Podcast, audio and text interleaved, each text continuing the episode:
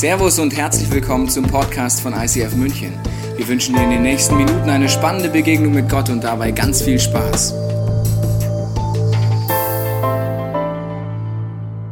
Wir sind immer noch in unserer Summer Celebration Serie, liebe Church Family, und heute haben wir einen ganz besonders coolen Typen eingeladen. Absolut. Andy Pantley, schön, dass du da bist vom ICF Hamburg. Wir lieben es, dass du seit vielen Jahren in Deutschland mit am Start bist. Du warst früher jahrelang in Zürich gewesen. Viele kennen dich auch schon von dieser Bühne. Deine Art und Weise, kreativ und auch Tiefgang zu verbinden, spricht auch für dich. Du liebst es immer auf eine neue Art und Weise, äh, Gott zu begegnen, aber auch Gottes Raum zu geben. Und deswegen freuen wir uns sehr, dass du heute hier bist und deine Herzensmessage mitgebracht hast. Deshalb, liebe Church Family, vor Ort, online, wo auch immer du dabei bist, lasst uns gemeinsam auf dieser Bühne Andi Panti begrüßen. Und Andi, du hast deinen Sohn Milo dabei. Milo, auch du bist herzlich willkommen hier. Schön, dass du deinen Papa begleitest. Wir freuen uns auf das, was du, Andi, oder ihr uns mitgebracht habt. Yes, und damit herzlich willkommen auch von meiner Seite. Danke, dass ich bei euch sein darf. Winke, winke nach Hause für alle, die online zuschauen. Und hey, es ist so ein Privileg, einfach hier sein zu dürfen. Ich weiß noch genau, vor unterdessen unglaublichen fünf Jahren standen wir als Familie Pandli an der Grenze von der Schweiz nach Deutschland. Irgendwo aufgeregt, aber irgendwie auch sehr verängstigt. Ja, nicht wissen, ob das mit dieser Kirchengründung wirklich eine gute Idee ist. Ja, werden uns die Menschen da im hohen Norden, werden die uns mit offenen Armen empfangen? Ja, oder werden sie uns zurück in die Schweiz schicken nach Motto, äh, bitte nicht hier.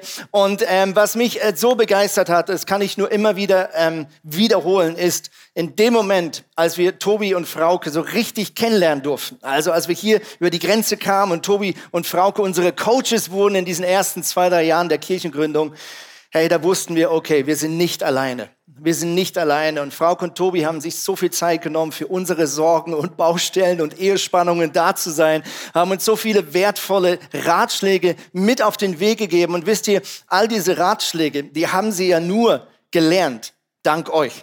Ja, also all die Weisheit, die Frauke und Teiche unterdessen haben als Kirchenleiter, das hat ja auch was mit euch zu tun, weil ihr so eine erfolgreiche, lernbereite, nach Gottes Heiligkeit suchende Kirche seid. Und ganz viel von dem, was in Hamburg Gutes geschieht, hat mit euch zu tun. Deswegen nochmal von Herzen, auch von meiner Seite, danke, dass ihr so seid, wie ihr seid. Hey, ich habe ein Thema mit euch mitgebracht und zwar möchte ich mit euch anschauen, die nächste halbe Stunde. Was bedeutet es eigentlich im Leben erfolgreich zu sein. Ich möchte so ein paar Bausteine, so ein paar Schritte miteinander anschauen. Was heißt es eigentlich aus der Perspektive Gottes, ein erfolgreiches Leben zu führen? Ich würde mit einer ganz spannenden Frage starten. Und zwar meine Frage ist, wer ist eigentlich verantwortlich für dein Leben? Wer ist eigentlich verantwortlich für dich? Ist das der Bundeskanzler? Ist es der Bundespräsident? Ist es der Pastor deiner Lokalkirche zu Hause? Sind es deine Eltern? Ja? Ich habe mal folgende Übung mitgebracht. Zück mal dein Handy. Hol mal dein Handy raus, egal ob zu Hause oder hier im Saal. Geh mal auf Kamera, ja, ähm, geh mal auf Kamera und mach mal den Porträtmodus aus. Hol mal euer Handy raus, ja, offizielle Anweisung on dieser Bühne. Hol mal Handy raus, mach mal Kamera an, Porträtmodus, ja, halte die Kamera mal so richtig schön vor euch hin, ja. Und jetzt ganz wichtig, Achtung, jetzt drei Schritte, drei Schritte, wie du das perfekte Modelfoto machen kannst. Sehr ready? Also erstmal lächeln, ohne deine Augenbrauen anzuheben. Okay, lächeln ohne Augenbrauen. Jetzt die Augenbrauen anheben und jetzt aufhören zu lächeln. Das ist dein Modelfoto. Und jetzt mach ein Foto. Schnell, mach ein Foto. Und jetzt hast du ein Foto von deiner verantwortlichen Person in deinem Leben. Ich gratuliere dir. Immer wenn du unsicher bist, für wer, für wer, wer muss eigentlich gucken für mein Leben, dann kannst du aber dein Handy zücken, auf dein Bildschirmhintergrund gehen und sagen, stimmt, das bin ja ich. Alright? Also, was braucht es, um im Leben erfolgreich zu sein? Was bedeutet eigentlich Erfolg? Gute Frage. Ja, ich glaube, wir leben in einer Welt, wo Erfolg stark über Geld zum Beispiel definiert wird, ja, oder über eine berufliche Laufbahn, oder manch einer würde sagen, Erfolg bedeutet, die Konkurrenz auszuschalten oder sich mit den Ellbogen gegen die anderen durchzusetzen. Jemand anders würde sagen, Erfolg bedeutet, naja, wichtige Freunde zu haben oder Gesundheit wird dann auch oft zitiert, unabhängig zu sein von anderen. Oder manch einer sagt, mein Erfolg, das ist die Anzahl Instagram oder TikTok Followers auf meinem Smartphone. Ich möchte heute mal eine Alternative vorstellen, die vielleicht ganz pragmatisch klingt. Ich glaube, Erfolg in der Sichtweise Gottes bedeutet einfach, dass er folgt. Ich möchte euch einen Vers vorlesen von einem Mann, den wir heute unter die Lupe nehmen werden. Dieser Mann heißt David und in seinem berühmten Psalm 23 sagt er zum Schluss folgende Worte. Gutes und Barmherzigkeit werden mir folgen mein Leben lang und ich werde bleiben im Hause des Herrn immer da. Kann es sein, dass das eine geniale Definition von Erfolg bedeutet? Wenn Gottes Güte, Gottes Segen und die Gemeinschaft mit ihm mein Leben lang folgt und anwesend bleibt, dann ist das für mich der größte Erfolg, den ich in meinem Leben erreichen möchte. Und ich möchte mit euch diesen Mann anschauen, David, ein berühmter König, vielleicht sogar das größte Vorbild, was wir so in der Bibel finden, abgesehen natürlich von Jesus selber, der uns im Neuen Testament vorgestellt werden. Aber David wird von der Bibel immer wieder in den Mittelpunkt gerückt als ein Mann nach dem Herzen Gottes. So nennt ihn nämlich Gott selber, als er ihn von jungen Jahren zum König beruft. Er sagt, ich habe einen Mann nach meinem Herzen gefunden. Und ich möchte mit euch anschauen, was hat sein Leben stark gemacht, im Wissen, dass auch dieser Mann einige Fehler gemacht hat. Wer war David? David, ich kann mich mit der einen oder anderen Eigenschaft vielleicht so ein bisschen identifizieren, weil er war auch der Jüngste in seiner Familie. Ja, er war der Jüngste einer großen Familie, hatte große, starke Brüder und ich war auch für viele Jahre der Jüngste, bis dann acht Jahre später eine kleine Schwester um die Ecke kam. Zweitens, die Bibel berichtet uns, dass David klein und schmächtig von Gestalt war. Er war so ein bisschen ein Kopf kleiner als vielleicht andere Leute in seinem Alter. Und auch damit kann ich mich identifizieren. Jetzt noch ein bisschen, aber früher noch viel mehr. Warum? Ich war als Kind deutlich kleiner als meine Schulfreunde. Ich war deutlich dünner. Wenn Leute heute Fotos von mir sehen mit 20, dann fangen sie an zu lachen und sagen, das bist ja nicht du. Ja? Und als ich nach Deutschland gezogen bin, nach 17 Jahren Schweiz, da weiß ich noch, da habe ich mich so richtig erschrocken. Ja? Viele von euch kennen vielleicht die, die, die Menschen Richtung Schweiz, die sind so eher klein und ich bin einer von denen, ja. Und dann kam ich nach Hamburg, eins der ersten Treffen, um Leute zu treffen, junge Männer und Frauen, die Bock haben, mit uns diese Kirche zu starten. Und ich weiß noch, wie wir so durch Schanzenviertel in Hamburg liefen und diese Männer liefen so vor mir her und ich merkte plötzlich, oh, die sind ja alle viel größer als ich. Ja, da habe ich gar nicht über nachgedacht, dass wenn ich jetzt nach Hamburg ziehe, um eine Kirche zu gründen, dass ich da nicht mehr in der Schweiz bin, wo die Leute etwa so groß sind wie ich, sondern viel, viel größer. Seitdem gehe ich nie mehr an irgendein Konzert, weil ich sehe eh nicht auf die Bühne. Alle viel zu groß. Okay? Drittens, der David wurde von seinem Vater offensichtlich nicht wirklich respektiert. Und das sehen wir an mehreren Geschichten. Erstens, David hatte die Aufgabe, eines Hirten von seinem Vater bekommen. Und das war für die damalige Zeit nicht üblich, dass der eigene Sohn Hirte sein muss. Das hat man eigentlich eher den Knechten als Aufgabe gegeben, weil es war so ein bisschen ein Beruf, der so unten von der Respektkurve angesiedelt war. Und es war unüblich für die damalige Zeit, dass die Söhne, die einen sehr hohen Status hatten an so einem Hof, diese Aufgabe tun müssen. David hat offensichtlich naja, sein Papa nicht wirklich beeindruckt. Auf jeden Fall sagt sein Vater, geh mal Schafe hüten. Das ist so ein Beruf, wo du manchmal über Wochen, Monate alleine unterwegs bist. Niemand schaut dir zu, keiner applaudiert dir. Eine weitere Geschichte, wo wir sehen, dass dieser Vater irgendwie keinen Respekt hatte vor seinem Sohn, ist, als der Prophet Samuel auf diesen Vater zukommt und sagt, Gott hat mir gesagt, einer deiner Söhne soll der neue König von Israel werden. Der eine oder andere kennt die Geschichte. Der erste König von Israel war Saul. Aber dieser Mann hat keinen guten Job gemacht, sehen wir noch ein bisschen später warum. Und so hat Gott sich entschieden, er sucht sich einen Mann nach seinem Herzen. Und hier kommt dieser Prophet, geleitet vom Heiligen Geist, in diese Familie rein. Alle Söhne werden von ihm vorgestellt, aber bei keinem der Söhne nickt der Heilige Geist innerlich diesem Propheten Samuel zu. Und der Prophet Samuel muss den Vater nochmal explizit fragen, bist du sicher, dass das alles deine Söhne sind? Und erst jetzt sagt der Vater, okay, da gibt's noch David, aber den kannst du ja nicht wirklich äh, ernst meinen. Eigentlich ganz schön schmerzhaft, oder?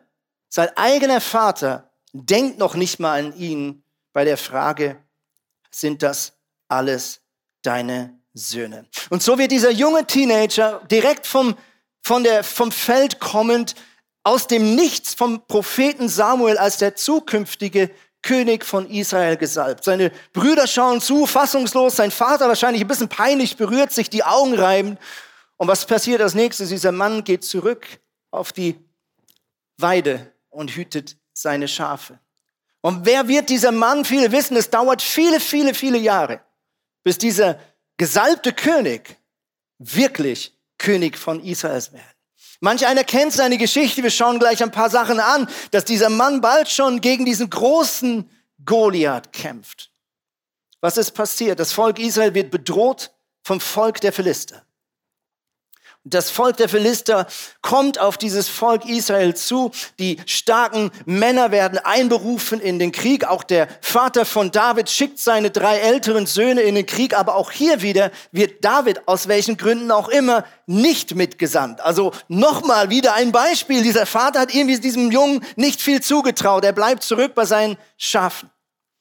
Und jeden Tag passiert die gleiche Szene. Viele von euch kennen die Geschichte. Hier kommt so ein Riese aus dem Lager der Philister. Über drei Meter groß berichtet uns die Bibel. Er heißt Goliath. Und jeden Tag stellt er sich zwischen die Front der Philister und die Front von Israel. Und er verspottet diese jungen Krieger und er verspottet den Gott von Israel und macht sich lustig auf die schlimmste Art und Weise. Und der Mut dieser jungen Soldaten wird kleiner und kleiner. Und die Ausweglosigkeit scheint größer und größer zu sein, bis wer kommt?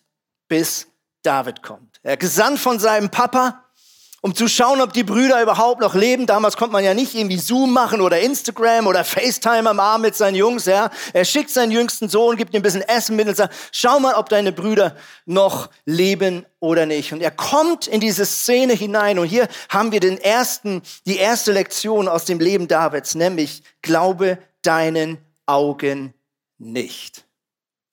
Glaube deinen Augen nicht. 1 Samuel 17, Vers 32. Mein König, sagt David zu Saul, von diesem Kerl müssen wir uns doch nicht einschüchtern lassen. Ich will den Kampf mit ihm aufnehmen. Okay, David kommt auf dieses Feld. Er sieht, was alle anderen auch sehen. Diesen Riesen, unbezwingbar mit all diesen Waffen, dieses mächtige Volk der Philister. Er sieht, was alle anderen auch sehen und sieht doch genau das Gegenteil in seinem inneren Auge von dem, was alle anderen sehen. Während alle das Problem sehen, sieht er die Möglichkeit. Und es ist interessant, was er dann sagt. Ja, er sagt folgendes, 1 Samuel 17, 29, was habe ich denn getan, entgegnete David. Ich habe doch nur eine Frage gestellt. Er fragt nämlich seine Brüder und die Leute da im, im, im Kriegsgraben, warum macht ihr denn nichts? Und der Rest der Bande wird richtig sauer. Die fühlen sich angekratzt, die fühlen sich kritisiert. Und ich glaube, dass hier drinnen ganz viele Menschen sitzen, die von Gott an einem Bereich im Leben eine göttliche Sichtweise haben und etwas sehen, was unsere Gesellschaft oder wir sogar in der Kirche hinnehmen und denken, das kann man nicht ändern, aber deine innere Sichtweise, geleitet durch Gott, sagt, das geht auch anders. Ich nenne das manchmal so einen heiligen Zorn gibt manchmal so einen Lebensbereich, wo du sagst, das, das verstehe ich nicht. Warum tut da niemand was dagegen? Vielleicht in der Church, vielleicht in deiner Nachbarschaft, vielleicht in dieser Umgebung, in der du lebst. Und oft hat diese, dieser heilige Zorn etwas mit Berufung zu tun. Meine Frage ist, siehst du, was alle anderen sehen? Bewertest du die Dinge so wie alle anderen? Oder bewertest du die Herausforderung deines Lebens mit der Tatsache, dass Gott hinter dir steht? Zweitens, Gott braucht dich so, wie du bist. Wenn du erfolgreich leben möchtest in den Augen Gottes, dann lass dich so von Gott gebrauchen, wie du bist, okay? Sie bringen diesen jungen, frechen, unverschämten David zum König Saul und sagen, Saul, dieser Mann sagt, er möchte gegen Goliath kämpfen, okay? Und ich glaube, Saul hat wahrscheinlich innerlich gedacht, okay, Schiefgehen wird es eh, aber damit es nicht ganz so peinlich wird und der Kampf vielleicht wenigstens mehr als drei Sekunden dauert, lieber David, zieh doch wenigstens meine königliche Rüstung an. Und es heißt, der König Saul hat David höchstpersönlich seine wertvolle Rüstung angezogen. Wir haben hier mal so ein kleines Teil davon mitgebracht. Und ich glaube, was hier abläuft, ist, dass Saul sagt, hey David, du bist ein Hirte. Dir fehlt doch ganz viel, um gegen Saul, äh, gegen Goliath gewinnen zu können. Also nimm meine Metaphern, nimm meine Eigenschaften, nimm meine königliche Rüstung. Und David bekommt diese Rüstung angezogen und jetzt passiert Folgendes in Vers 38 und 39. Es heißt, mühsam versuchte David einige Schritte zu gehen, denn er hatte noch nie zuvor in einer Rüstung getragen. Und dann sagt er Folgendes, das geht nicht. Ich kann mich ja kaum darin bewegen. Und er zog die Rüstung wieder aus. Und ich liebe dieses Detail in dieser Geschichte. David bekommt das angezogen, was vielleicht die Welt damals gesagt hat, das brauchst du, um diesen Goliath zu bezwingen. Diese Führungseigenschaften brauchst du. Und David zieht es an und er sagt, nein, das, das, das bin nicht ich, das passt nicht zu mir, das ist nicht, wie Gott mich verdrahtet hat.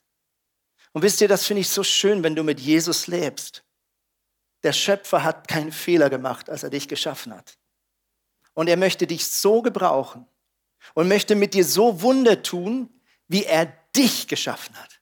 Nicht wie dein Freund, nicht wie deine Freunde, nicht wie dein Pastor, nicht wie dein Small Group Leiter, sondern so wie du bist bist du in Ordnung.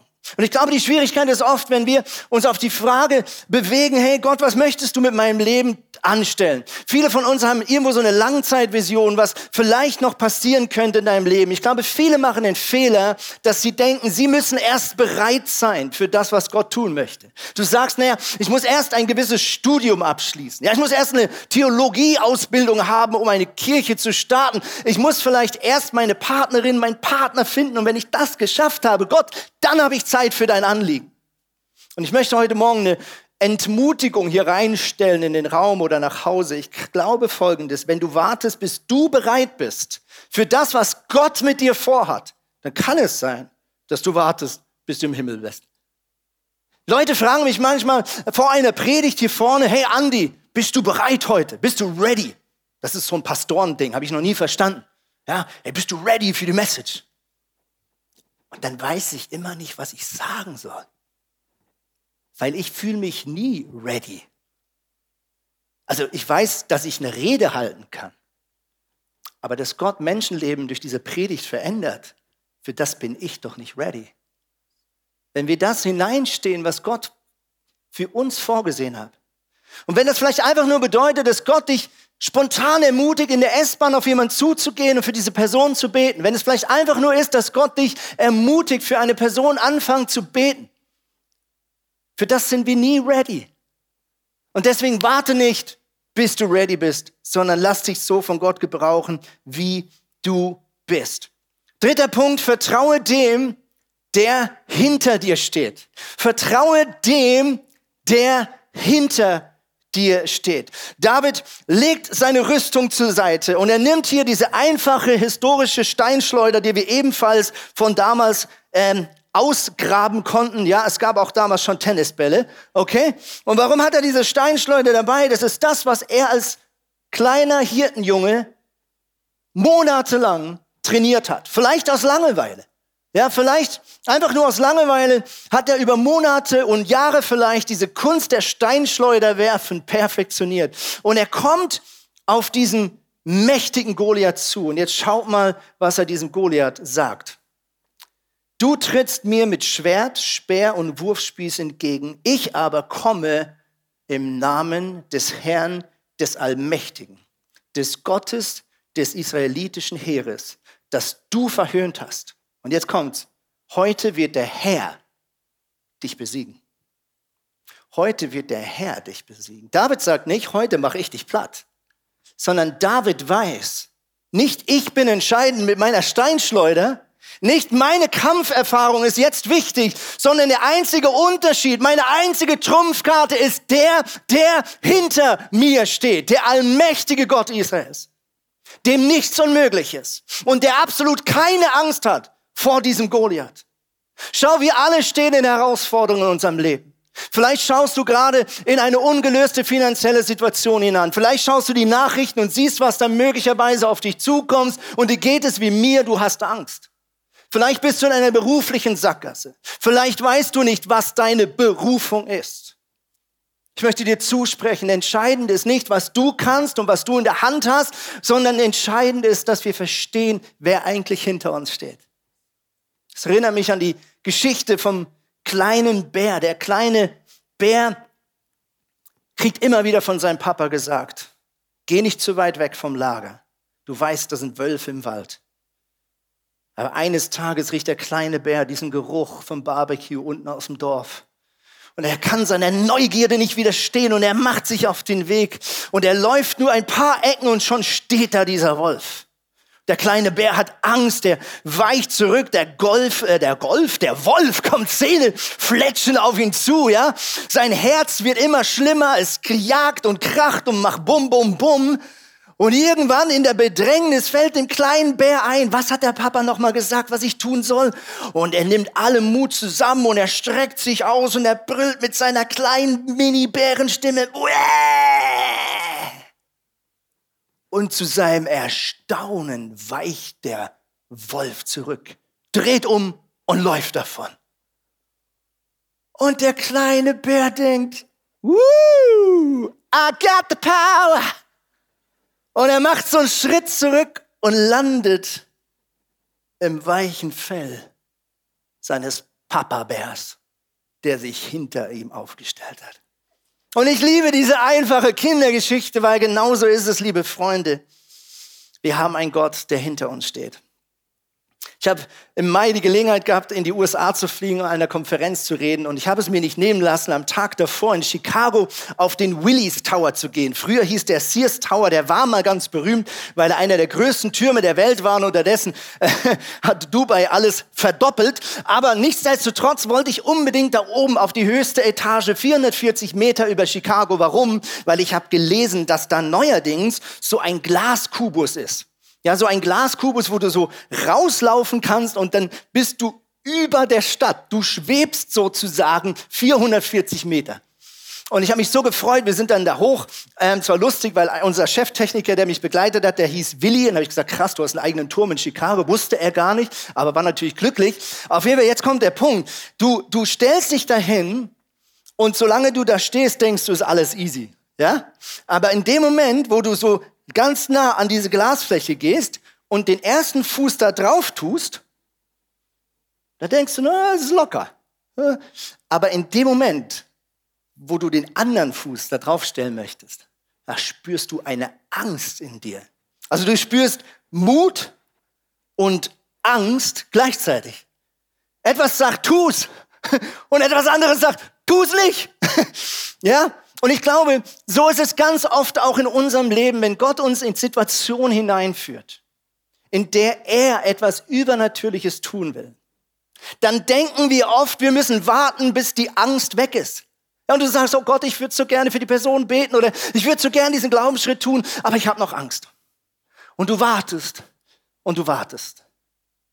Aber weißt du, ganz ehrlich, ganz oft ist es nur ein Prozent mehr Glaube, und ein Prozent weniger Angst, was es braucht, dass du einen Glaubensschritt gehst.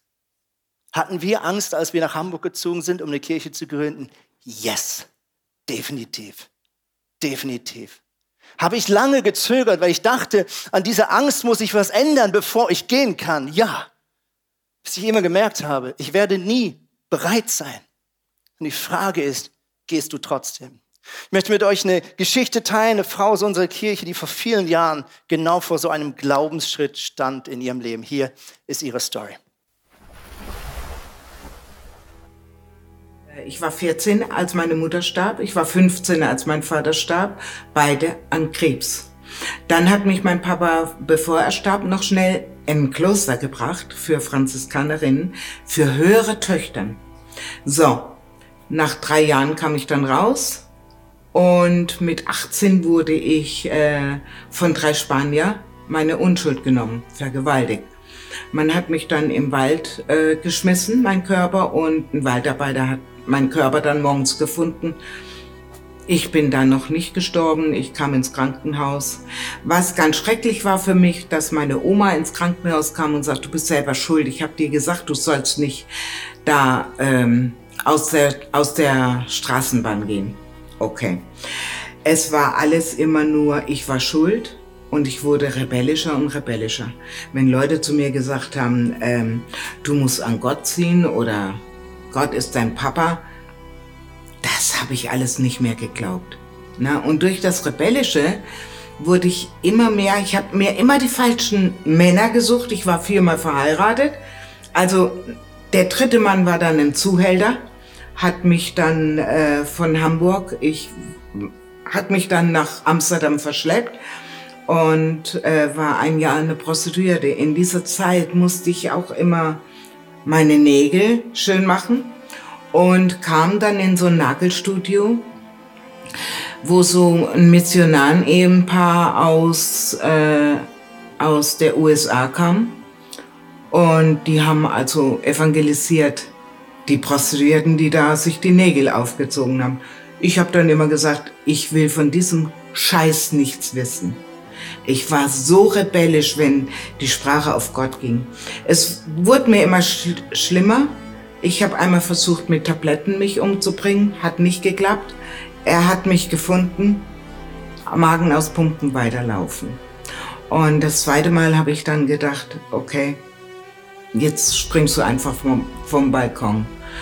Ähm, Heute weiß ich, dass es Legion von Engel waren, die mich am Schluss nicht nach vorne runtergeschmissen haben, sondern auf die Balkonseite. Ich war so voll gepumpt mit Drogen und äh, Alkohol, dass ich auf die Innenseite gefallen bin.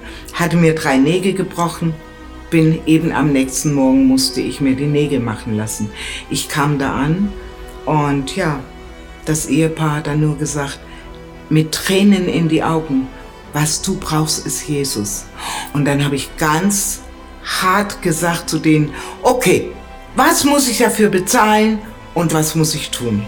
Weil für mich war alles, ich muss für was bezahlen, ich muss für was tun. Und ich hatte mich erinnert, ich hatte, als ich da auf dem Balkon gefallen bin, hatte ich zum ersten Mal wirklich geschrien nach Gott. Wenn das einen Gott gibt, dann nimm mir mein Leben weg. Ich wollte einfach nicht mehr. Naja, die haben dann mich genommen, in den Keller runter, haben über mich gebetet und haben dann beschlossen, mir gleich noch den Heiligen Geist, für den Heiligen Geist zu beten. Und haben gesagt, du bist äh, errettet. Ich habe nachgesprochen. In dem Moment habe ich so einen Schüttelfrost gekriegt. Ich habe richtig Gänsehaut gekriegt. Und aus der Gänsehaut kamen Schweißperlen. Ich habe also gefroren und geschwitzt in einem. Ich konnte plötzlich lachen und weinen in einem. Und die vier Dinge, weiß ich nicht wie lange, aber bestimmt ein paar Minuten. Gut, dann haben sie gesagt noch, wenn du möchtest, kannst du dann am Montag, es war ein Samstag, vergesse ich nie, am Montag kannst du dann kommen und bei uns anfangen zu arbeiten. Sie haben mir eine Option gegeben, ne? Und dann bin ich nach Hause und auf dem Gespräch nach Hause hatte ich ein sehr kurzes Gespräch mit Jesus. Ich sage, okay, die sagen jetzt, du bist bei mir drin. Ja, und ich sag, mal sehen. Ich gehe jetzt nach Hause und sag zu meinem Zuhälter, ich gehe nicht mehr anschaffen. Und dann wird er wohl mich umbringen. Dann habe ich es auch erreicht, was ich wollte. So, ich bin nach Hause. Ich stehe vor meinem Zuhälter und ich war noch nie so bereit zu sterben. Also schon bereit, mich selber umzubringen, aber dass er mich jetzt umbringt. Und ich sage, ich gehe nicht mehr anschaffen, ich habe Jesus empfangen. So. Und ich war hundertprozentig sicher, jetzt kommt er, holt das Messer und dann habe ich es auch geschafft.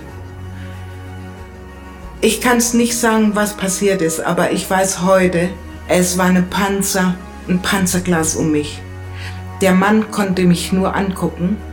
Er konnte nicht mal so machen, hat sich umgedreht und war drei Tage und drei Nächte weg. Und das war für mich, ja, Jesus ist in mir. Und das war für mich der Wandel. Und seitdem ist für mich mein Leben Jesus.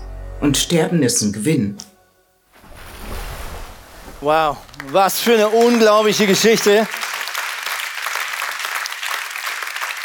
Maria ist Teil unserer Kirche und ich weiß noch, wie ich vor drei, vier Jahren ihre Geschichte gehört habe. Ich habe mir gesagt, okay Maria, irgendwann müssen wir diese Geschichte erzählen. Und an Ostern durften wir sie filmen und diese Geschichte einfangen. Und ich möchte dich ermutigen, vielleicht schaust du von zu Hause zu und du bist in einer ähnlichen Situation, dass du sagst, ich kenne diesen Gott gar nicht. Vielleicht hat dich jemand heute hier eingeladen und du sagst, ich will mit Gott nichts zu tun haben, ich wurde hier einfach mitgeschleppt. Ich möchte dir in wenigen Minuten eine Gelegenheit geben, deine Meinung zu ändern und zu sagen, okay Gott, wenn es dich wirklich gibt und wenn du wirklich meine Goliaths in meinem Leben besiegen kannst, dann möchte ich dir mein Leben anvertrauen. Wir werden in wenigen Minuten gemeinsam beten. Mein letzter Punkt heute ist, setze Integrität über Erfolg. Gewichte Integrität höher als deinen Erfolg. Viele von euch kennen, äh, wie die Geschichte David weitergeht. Dieser Mann wird zwar zu einem Helden, er bezwingt diesen Goliath, aber manch eine würde denken, ja, jetzt wird er zum König gekrönt und alles ist super. Das krasse Gegenteil ist der Fall. Man geht davon aus, dass etwa 20 bis 30 Jahre gedauert hat, bis aus dieser Berufung, der König von Israel zu sein, wirklich Wirklichkeit wurden. Und dazwischen war David ein gejagter Mann. Dieser König Saul hat zwar immer wieder Gerechtigkeit und sogar Freundschaft versprochen und im nächsten Moment sein Wort gebrochen, hat ihn gejagt. David war in der Wüste, David war manchmal fast am Verhungern. Immer in diesem Wissen, Gott hat mich berufen. Ich habe diese Prophetie. Ich habe diese Zusage. Es ist eigentlich mein Recht. Immer wissend, dass dieser König Saul längstens die Gunst Gottes verspielt hat. Und er kam mehr als einmal in eine Situation hinein, wo er einen kleinen, faulen Kompromiss hätte machen müssen mit einem Stoß. Und dieser König Saul wäre tot gewesen und morgen wäre David auf dem Thron gesessen. Und selbst seine engsten Freunde und Berater haben gesagt, mach's doch einfach. Wir werden es niemandem verraten. Es wird niemand mitkriegen, was in dieser Höhle geschehen ist. Und David sagt, nein, ich habe viel höheren Respekt vor meinem Schöpfer und seiner Gerechtigkeit. Und es ist an Gott einzugreifen. David setzte Integrität in dieser Frage höher als sein Erfolg. Und als dann endlich dieser böse König Saul, der David so viele Jahre gequält hat, im Krieg gefallen ist, passierte folgende Szene. David fragte, gibt es noch Verwandte aus diesem Hause?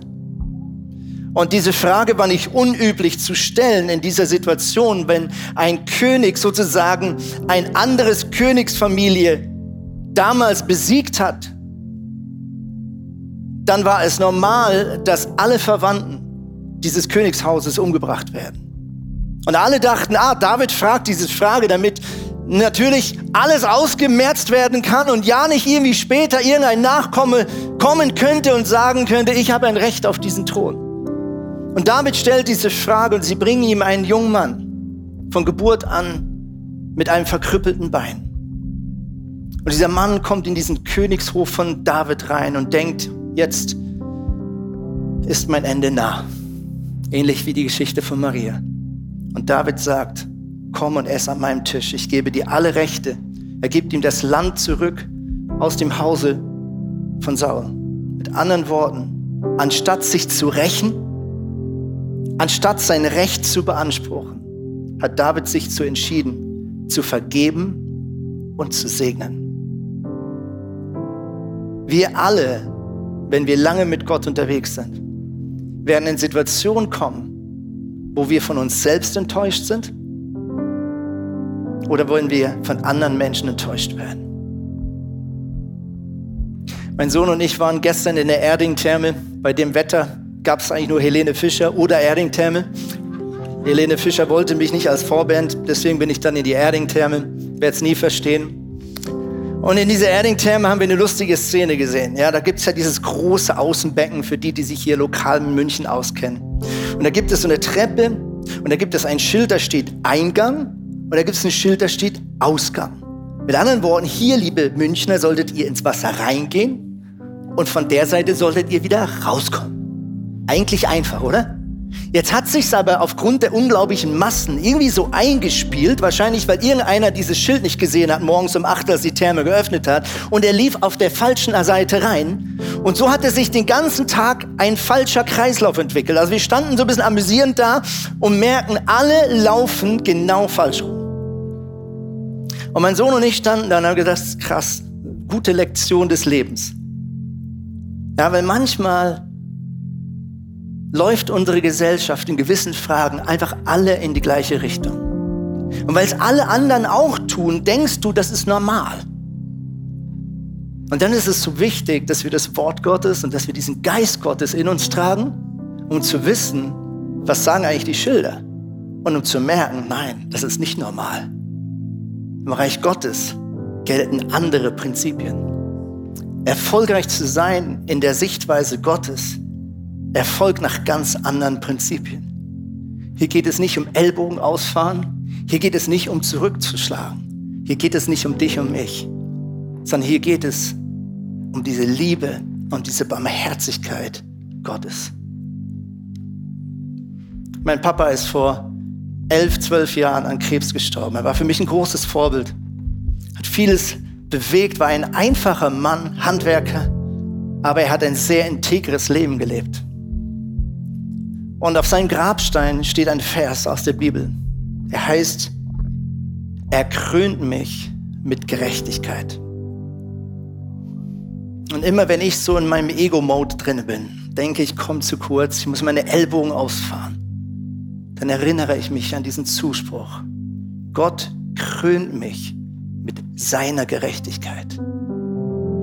Gott krönt mich nicht, weil ich irgendwas richtig gemacht habe im Leben, nicht, weil ich stärker war als andere, nicht, weil ich begabter war als andere, sondern meine Krone ist die einfache Tatsache, dass da einen Gott gibt, seit Millionen von Jahren, der mich liebt, der mich gewollt hatte und der seinen, eigenes Sohn seinen eigenen Sohn gegeben hat, damit du und ich leben können. Wir sind so kostbar, dass Jesus sein eigenes Leben opfert als Sohn Gottes um für dich und mich zu sterben, um uns die Tür zu öffnen in ein neues Leben mit ihm. Erfolgreich leben bedeutet so was anderes als das, was unsere Welt uns zuruft. Lass uns einen kurzen Moment einfach die Augen schließen. Und ich möchte einmal in wenigen Minuten für die beten, die sagen, ich habe so eine Entscheidung für Gott noch gar nie getroffen. Und ich möchte aber auch mit dir und jedem Einzelnen beten, egal ob zu Hause oder hier im Saal, dass dieser Goliath, der vielleicht vor dir steht, fallen darf, weil Gott größer ist. Ich möchte jeden jetzt fragen, was bedeutet dieser Goliath jetzt vielleicht gerade in deinem Leben? Vor welcher Herausforderung stehst du?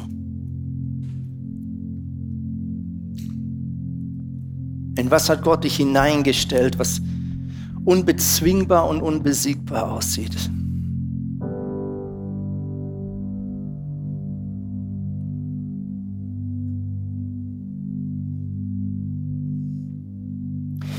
Und so wie David damals einfach das in die Hand genommen hat, was er konnte, seine Steinschleuder, ist meine Frage jetzt, was ist in deiner Hand?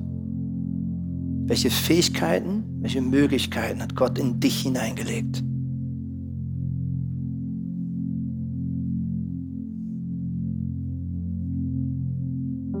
Und ich segne dich mit Glaube und mit einer Zuversicht, die nicht erklärbar ist. Ich segne dich mit Kühnheit dieses Königs von David.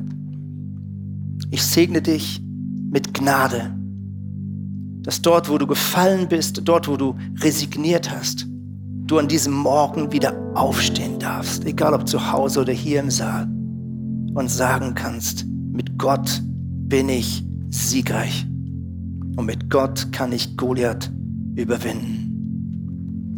Und ich möchte jetzt zweitens Gelegenheit geben für die Menschen, die Gott nicht kennen, wenn du diesen Schritt auf Gott zugehen möchtest, wie Maria das vor vielen Jahren getan hat. Kannst du das folgende einfache Gebet, was ich jetzt vorbete, in deinem Herzen nachbeten. Gott, ich danke dir, dass du mich liebst. Ich danke dir, dass du mich geschaffen hast.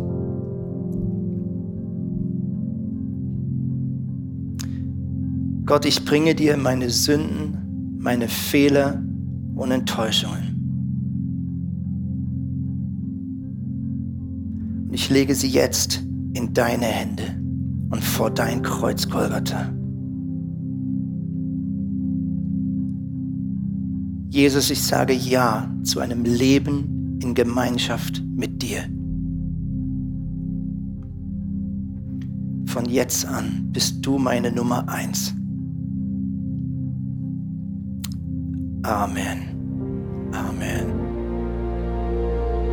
Wir hoffen, dieser Podcast hat dich inspiriert und hat dir weitergeholfen in deiner Beziehung mit Gott. Wenn es dir so geht, dann freuen wir uns, wenn du uns mithilfst, diese Botschaft zu verteilen. Das kannst du tun, indem du diesen Podcast likest, mit Daumen nach oben draufdrücken oder kommentierst oder weiterleitest. So werden mehr Menschen noch mit dieser Botschaft von Jesus, dieser Hoffnung erreicht. Du kannst auch durch eine Spende mithelfen, dass wir weiterhin diese Podcast kostenlos im Internet maximal verbreiten können und so viele Menschen neue Hoffnung bekommen. Vielen Dank für alles, was du mit ermöglicht. Wir glauben, dass Kirche eine Familie ist und egal, ob du online dabei bist oder hier vor Ort bist in der Region, wir wollen dich sehr gerne kennenlernen. Wenn du möchtest, komm auf unsere Homepage vorbei unter Finde Anschluss. Dort findest du unter anderem Welcome to Church, wo wir uns gegenseitig kennenlernen, deine Geschichte gerne hören wollen und dir helfen wollen, wenn du möchtest, ein Teil dieser Kirchenfamilie zu werden.